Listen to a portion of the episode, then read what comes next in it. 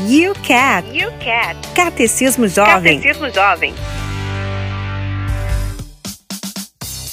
Olá, você que nos acompanha pela Canção Nova de Brasília, pela Rádio Canção Nova de Brasília ou também em uma de nossas plataformas digitais da Canção Nova FM de Brasília, que seja pelo Spotify ou outra qualquer. Seja muito bem-vindo, sou eu, Valdeir Bento, missionário da Canção Nova, e quero falar aqui sobre fé, né? Sobre a nossa fé. E nós podemos pensar assim, não sei se você já pensou nessa realidade. Como saber que a fé que eu tenho é verdadeira? Eu creio se eu estou no caminho certo, né? Naquilo que eu estou.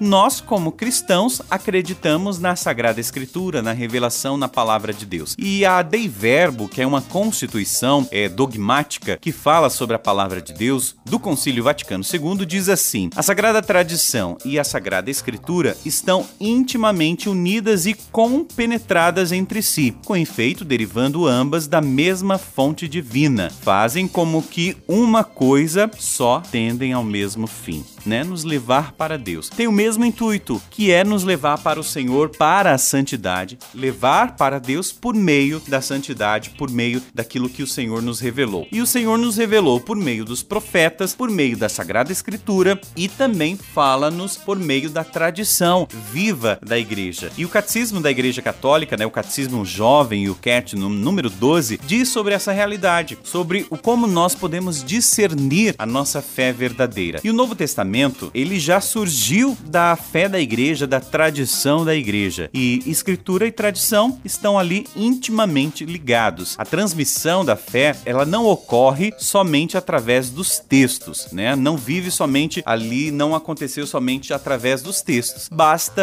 ver a, a fé que você tem, né? Você herdou a fé, não foi alguém que pegou a Bíblia e deu para você para você ler, mas alguém também explicou para você, né, sobre a Bíblia, sobre a palavra de Deus Deus. Então a fé ela é transmitida, ela é também passada de geração em geração, não somente por palavras, não somente por letras, né, por escritos, mas por vivência, por falar mesmo, né, por vivência, por vida. E a Sagrada Escritura está no coração da igreja mais do que em pergaminho. Já dizia um dos grandes santos da igreja antiga, né, Santo Hilário de Portiers. E os discípulos, apóstolos tiveram também a experiência da vida nova antes de mais mais da comunhão viva com Jesus. Ou seja, antes de ler ali a Escritura, eles também tiveram uma experiência viva com Jesus. A jovem igreja convidou outras pessoas a esta comunhão. A jovem igreja, a igreja que começava ali com os primeiros discípulos, convidou outras pessoas a terem esta experiência com o Senhor, que continuou de outra maneira após a ressurreição. E os primeiros cristãos, eles eram assíduos aos ensinamentos dos apóstolos, a comunhão fraterna, a fração do pão e as orações. Atos capítulo 2, versículo 42. Eles eram assim unidos entre si, mas tinham espaço para os outros. E isso é que constitui a fé até hoje. Os cristãos, né, nós precisamos convidar outras pessoas para descobrirem a comunhão com Deus, a qual, desde os tempos dos apóstolos, se manteve genuína na Igreja Católica. Que nós possamos, né, com a nossa vida, com o nosso proceder, com a nossa vivência, com a nossa vida vivida,